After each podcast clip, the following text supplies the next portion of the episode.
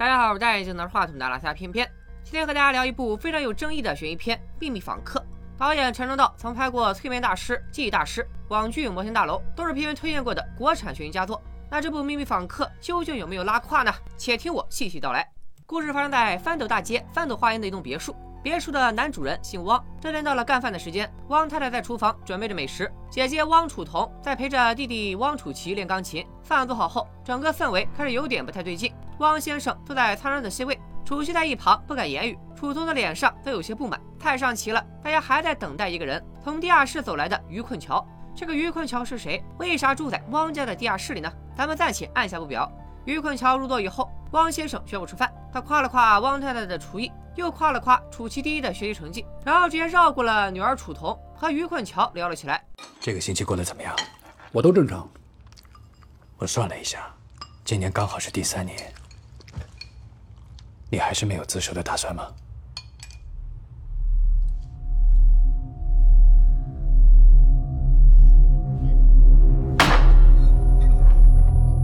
我，我我在打算。于坤桥支支吾吾说感谢大家把他当成一家人。旁边的汪太太在这时突然孕吐，但明明有了身孕，她却告诉汪先生她想离婚。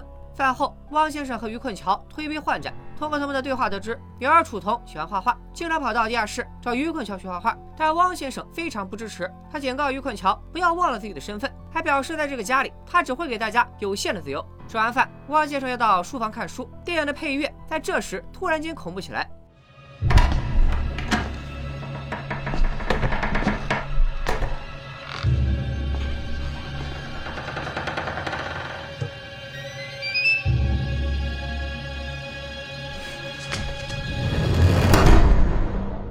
关门的一刹那，汪先生直勾勾地看着楚彤，吓得楚彤当即一哆嗦。看到这里，大家的兴趣是不是被吊起来了？于困桥为什么会住在人家地下室里？而且一住就是三年，让他自首是怎么回事？三年前发生了啥？汪太太怀了孕，为啥还要离婚？汪先生为什么强调不能离开这个家？同样是自己的孩子，为什么汪先生对女儿楚彤的态度远不如儿子楚奇？还有他的书房是不是有啥不可告人的秘密？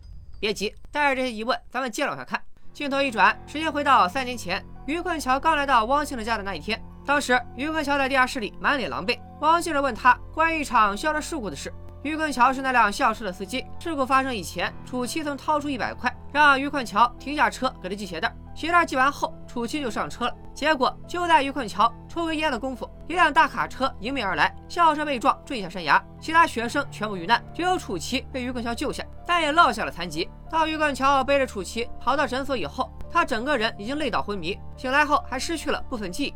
由于担心主席对事故有牵连责任，汪先生于是便把于困桥带到了自家地下室，询问他当时的情况。于困桥就表示自己除了不记得，还是不记得。就在这个时候，有遇难学生家长登门拜访，他们认为于困桥是因为看不惯车上那些富家孩子，所以故意危险驾驶。但是于困桥在法律层面不需要承担任何责任，所以几位家长打算使用一些私人手段。我希望这个人下半辈子就死在牢里面。那也太便宜他了吧？我觉得我们如果能找到他的话，几个家庭联合起来。可以让他不知不觉的消失。你说什么呢？你气糊涂了是吧？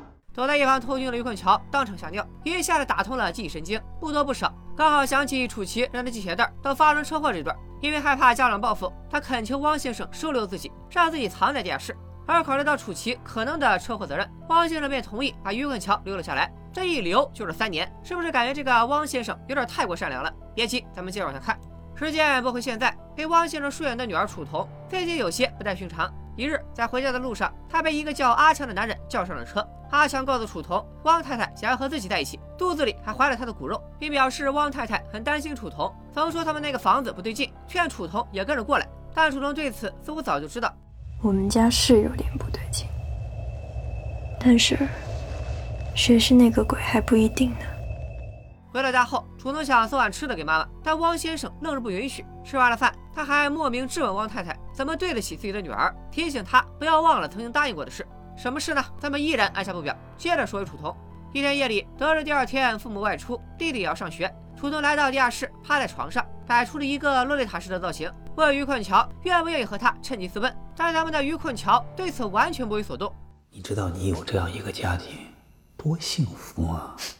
楚东听完一阵苦笑，但也就在这时，弟弟楚奇在他的房间里吹起了小号。楚东连忙回房间要撵走弟弟，但楚奇却用低沉的语气发出了威胁：“你要是敢背叛这个家，背叛我和爸，试试看。”你很难想象这句话会是一个弟弟对自己的姐姐说的。姐弟俩到底什么仇什么怨呢？当天晚上，于冠桥正做着噩梦，噩梦还是当年那场车祸。梦中楚琪在同学的霸凌下，请求于困桥停车系鞋带，结果他刚刚惊醒，黑暗中一个人影向他走来，还是楚童。只见楚童直勾勾的走到他的床前，眼睛全黑，如同恶灵附体。难不成是家里真的有鬼，还是曾经发生过什么重大谋杀案？事实证明，我想多了，因为下一秒楚琪就出来拉走了楚童，说他只是梦游。次日，又一件匪夷所思的事发生了。楚东通过哈气看指纹的方法破解了汪先生书房的密码，非要带着于困桥进去看看。于困桥再次来了一个拒绝三连。楚东一看于困桥的怂样，就嚷嚷着让于困桥到他房间帮他看看最近的画。在这个过程里，于困桥看到了很多墙上的摄影作品。楚童告诉于困桥，房子里的所有摄影作品都是汪先生在纽约时的一个好朋友拍的，咱们就叫这个好朋友托尼吧。两人还曾一起开过摄影工作室。后来汪先生被逼着回来继承家业、结婚生子，就和托尼断了联系。等汪先生再找到托尼时，他已经去世了。聊完这茬没多久，于冠桥回到了地下室，外面突然传来一阵密集的脚步声。于冠桥感觉不对劲，想着家里是不是来坏人了，非常担心楚童的安危。他想出去救人，却发现地下室的门竟然从外面锁住了。当门终于打开时，站在面前的却是回到家的汪先生。一起走过来的楚童腿上受了伤。于根小解释说，听到家里来了人和楚童的惨叫，想出去救人，却被锁在了地下室。令他万万没想到的是，前面还在勾引自己私奔的楚童，这时却称家里根本没来人。他说的是真的吗？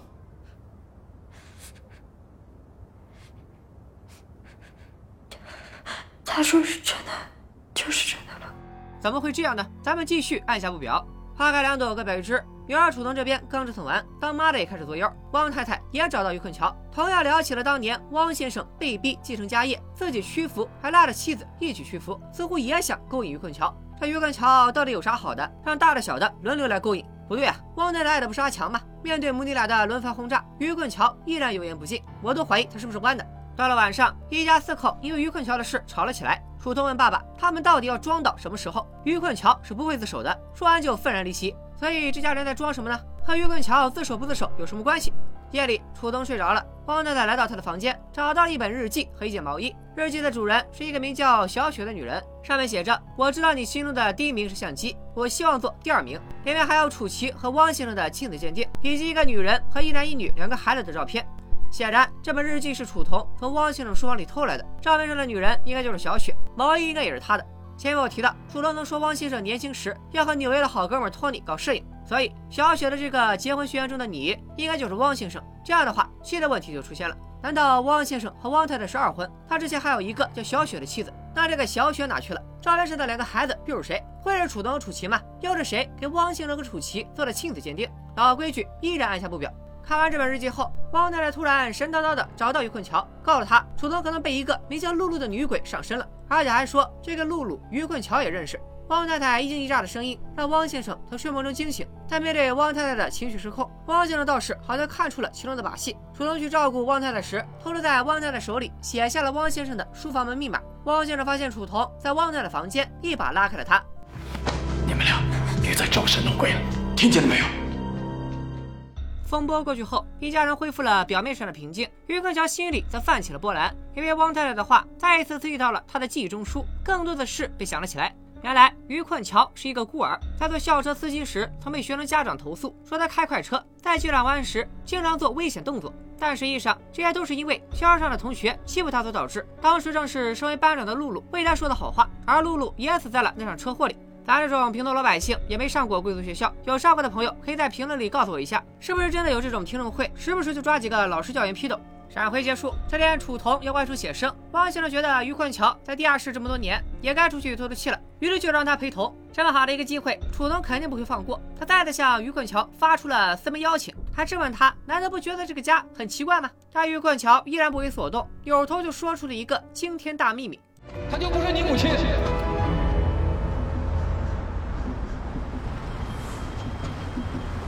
你说什么？她就不是你母亲，她是班长露露的母亲。汪太太居然不是楚童的亲妈，联系之前出现在照片上的小雪，楚童很可能是汪先生和前妻的孩子。与此同时，汪太太也开始搞事情。她把楚琪骗到仓库，锁在里面，趁着楚琪哭喊引去汪先生之际，汪太太根据楚童写给她的密码，闯进了汪先生的书房。汪先生赶到时，他已经穿上了小雪的毛衣，砸烂了书房里的相机，念叨着小雪日记里的话。他说眼前的楚琪不是楚琪，真楚琪的眼睛是灰色的，而且已经死了，并声称姐弟俩不是同一个爸爸，然后继续砸烂相机和摄影作品。一段操作下来，汪先生气得当场暴怒。住手！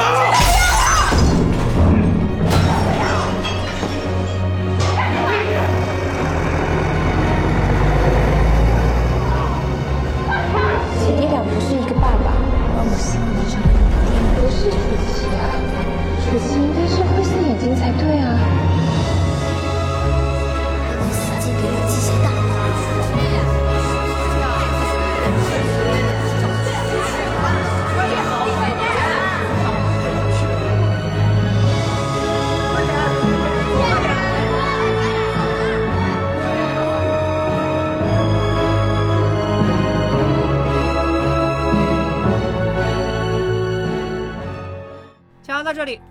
估计很多小伙伴都蒙圈了。咱们回头捋一捋。从以真正的剧情来看，汪先生最早应该是和小雪结了婚，沾上的两个孩子应该就是楚童和甄楚琪。后来小雪可能是消失或者死了，于是汪先生一个人带着楚童和甄楚琪。由于楚童是前妻的孩子，所以汪先生独宠儿子，把甄楚琪养成了飞扬跋扈的性格。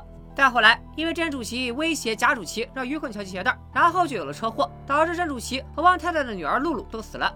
至于汪先生为什么又和汪太太组建了新家庭，又为什么找来贾楚奇冒充郑楚奇，还找到失忆的于困桥，每天好吃好喝供着，劝他自首，一切的谜题我们即将揭晓答案。依然是晚餐时的场景，汪先生开始讲起了自己和小雪的故事。原来在纽约的那个好哥们托尼，正是汪先生年轻时的男朋友，他们与小雪都认识。父母不允许汪先生和托尼在一起，于是断绝了他的经济来源，逼他回来娶妻生子。无奈之下，汪先生只能妥协。小雪见汪先生如此痛苦，干脆咱俩结婚，条件只有一个，就是接受自己带过来的女儿楚童。不排除小雪这样做就是为了给自己和楚童换一场豪门饭票。但汪先生一想，反正各取所需，于是就同意了。为了想在婚礼上，汪先生临时加了一个附加条件，那就是再要一个孩子。可汪先生既不愿身体力行，也不愿在国内做试管婴儿，而拉着小雪千里迢迢跑到了美国。结果真楚琪一生下来，小雪傻眼了，这孩子居然是个混血。小雪自然不傻，很快就明白了，甄楚琪根本就是汪先生的男朋友托尼的血脉。这样看来，前面提到的那张亲子鉴定，就是他去做的一个血缘验证。行婚也就算了，还被骗成为帮人家哥俩生产爱情结晶的代孕工具。伤心绝望之下，小雪选择了自杀。让我消化一下啊，贾楚琪自然不是汪先生的孩子，楚童是小雪和别的男人生的。现在发现，连甄楚琪也不是汪先生的亲生骨肉。大哥，你纯爷们儿，我看你兴趣爱好不是什么摄影，就是喜欢替人家养孩子。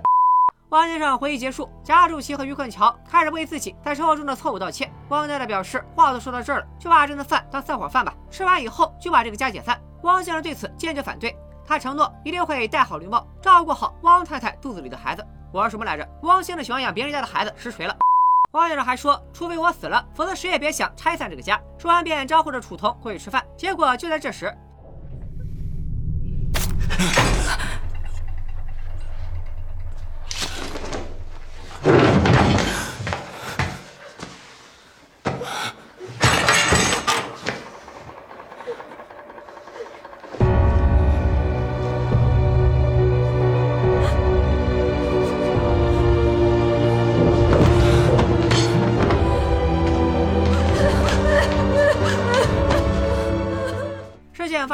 警察赶了过来，于冠桥也跑去自首了。围绕着这个家的终极秘密终于揭开。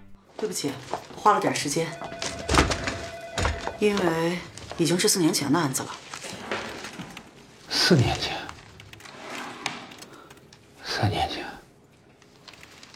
车祸发生后，于坤桥因为脑部受伤，一直昏迷不醒。医生说醒后会有短暂的失忆。警方经过调查，认为于坤桥没有职业责任。丧子心痛的汪先生，也就是在那个时候遇到了阿珍，也就是如今的汪太太。阿珍当时是一个小三儿，为情妇生下了露露，靠着对方给露露的抚养费生活。贾主席的真名叫陈小琪，虽然幸免遇难，但是腿残疾了，他的爸爸根本治不起，于是求失去了儿子的汪先生收养陈小琪。所以在联合其他家长二诉失败以后，汪先生索性就出钱布了个局，让于困桥受到惩罚。他把昏迷的于困桥领走，等着于困桥苏醒。也就是说，于困桥之所以把四年前的车祸继承了三年前，是因为整整昏迷了一整年。期间，汪先生找到陈小琪、阿珍，假扮自己的家人，并雇佣两个演员扮演要私了报复于困桥的学生家长。等于根桥快苏醒之前，汪先生给他换上了一年前的衣服，并且制造出了和一年前相似的伤口。在于根桥苏醒后，让演员在客厅里演戏给于根桥看。是于根桥在看到之后，心甘情愿失去自由，躲在了他家地下室。为了保密，汪先生甚至花大价钱买断了两个演员的职业生涯。当时的协议有这样一条：只要于困桥有一天决定自首，汪先生就会还于困桥以自由，并解散这个临时组建的家。这就是全部的真相。我本以为故事能够讲成这样已经十分难得了，但我万万没想到，在故事的最后十分钟，还有更大的灵魂暴击在等着我。于根桥并没有起诉汪先生非法囚禁，反而在离开警局后晃悠了一顿，然后兴致冲冲地跑回了汪先生的家。从开始就闹着要离婚，还装神弄鬼的阿珍，面对阿强来接她，竟然表示还要考虑考虑。一直勾搭于根桥私门的楚童，在看守所听着陈小琪吹着小号，突然就流下了甜蜜的泪水。后来也跟陈小琪回到了汪先生的家。上一代的错误不应该一直影响我们。如果可以的话，我想跟你继续是家人。他又花了两个小时，原来导演想让我们看的就是尼玛回家的诱惑。为所有爱执着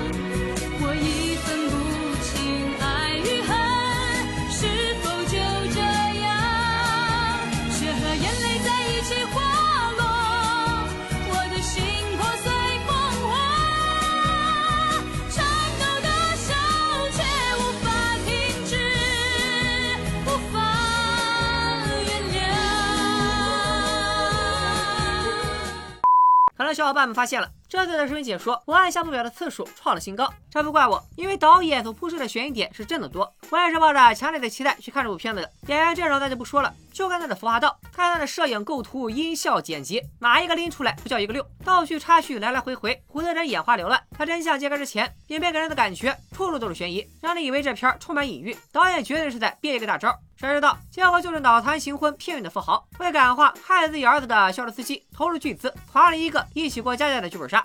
你以为车祸背后有什么大阴谋，结果真的就只是意外。你以为于坤桥是不是有啥惊人的前世，结果就是一个普通司机。你以为于坤桥？和一家人能发生点啥离奇故事，结果什么都没有发生。咱们逐一看看这一家人：汪先生爱托尼，爱托尼的血脉甄楚琪，还爱甄楚琪的替代品陈小琪，但不爱小雪，也不爱他的女儿楚彤，所以他对楚彤选择漠视。他想要惩罚于困桥，却因为对这个拼爹的家有着极强的执念，让于困桥？成为某种意义上的他的家人，和他维持这个家的工具。阿珍，一个失去女儿、没有生活费来源的小三儿，借着这个局过上了衣食无忧的富太太日子。后来因为遇到了阿强，所以想要解散这个家，奔赴爱情。陈小琪根据他爸爸去找汪先生时的描述，他的妈妈很早去世，爸爸再婚，还有了新孩子。假扮楚琪，让他得到了汪先生的宠爱和一个看上去美好的家，所以他不想失去得到的一切，站在汪先生这边，阻止楚童背叛这个家。楚童很小时跟着小雪成为了汪先生的妓女，不知道小雪为何自杀。先后面对着汪先生对楚琪和陈小琪的宠爱，以及对自己的冷漠，心灰意冷，于是想要逃离，想尽办法通过于困桥拆散这个家。还记不记得他腿受了伤，暗示于困桥说谎的事？那其实是他一手安排的，目的是嫁祸于困桥，让汪先生赶走他。影片里有两个镜头说明了这一点，一个是他在学校里偷网球，一个是最后的晚餐前，汪先生找到了储存的网球，撒了一地后的声音，正是当时于困桥听到的那种密集的脚步声。这一个个的，除了陈小琪正常一点，其他人都简直了。回过头再去想想影片前面的种种设计，一切就变得十分滑稽，充满着各种玄虚的卖弄和不讲逻辑的硬凹。为什么一个有钱有势的人为自己儿子复仇的方法是把仇人养在家里，好吃好喝的伺候着，只希望他有一天能够自己悟了去自首？为什么阿珍爱上了阿强，还怀了阿强的孩子，会考虑让汪先生做孩子的父亲？阿强怕是抽一顿华子，也想不明白自己到底输哪儿了。为什么小雪明知道汪先生是弯的，还要带着女儿嫁给他，心甘情愿做同妻？如果只是想找一个长期饭票，那知道自己代孕的真相，也不至于难过到自杀吧？如果他不是图钱，而是真的爱上了汪先生，难道他觉得自己魅力太大，能在婚后感化汪先生，把人家掰直吗？为什么装神弄鬼，拼命想要逃离的楚童，最后也选择了回去？如果解释成因为舍不得这个家，那之前那么折腾，是不是脑子有坑？在某瓣和某户上，有人这样分析：楚童在最后的晚餐时捅了汪先生一刀，是因为他之前虽然对爸爸的偏心感到失望，想要离开，但仍然还有一次幻想。可听了妈妈被利用的故事，他终于明白爸爸心里不会有自己，于是彻底绝望下，爱而生恨，捅了王先生。他如果是这样，那结尾时就更不应该回去了。难不成是因为朱朝阳吹的小号好听？不会吧？还有，为什么被困地下室三年的于困桥，他的记忆恢复量总是那么精准，一次就不得不少，刚好挤出来那么一丢丢。发现不对，他也不走，末了还舍不得汪先生，非得返回去。有人说这是他因为患上了斯德哥尔摩综合症，人家汪先生对于困桥可是一不打二不骂，说这是爱的供养才更加准确。我宁愿相信于困桥也是弯的，爱上了汪先生。总而言之，类似的问题实在是太多了。全片的精彩就在于结局在意料之外，情理之中。而这部剧，所有人都思维混乱到让人无语，所作所为也都超脱在情理之外，让普通观众完全无法共情。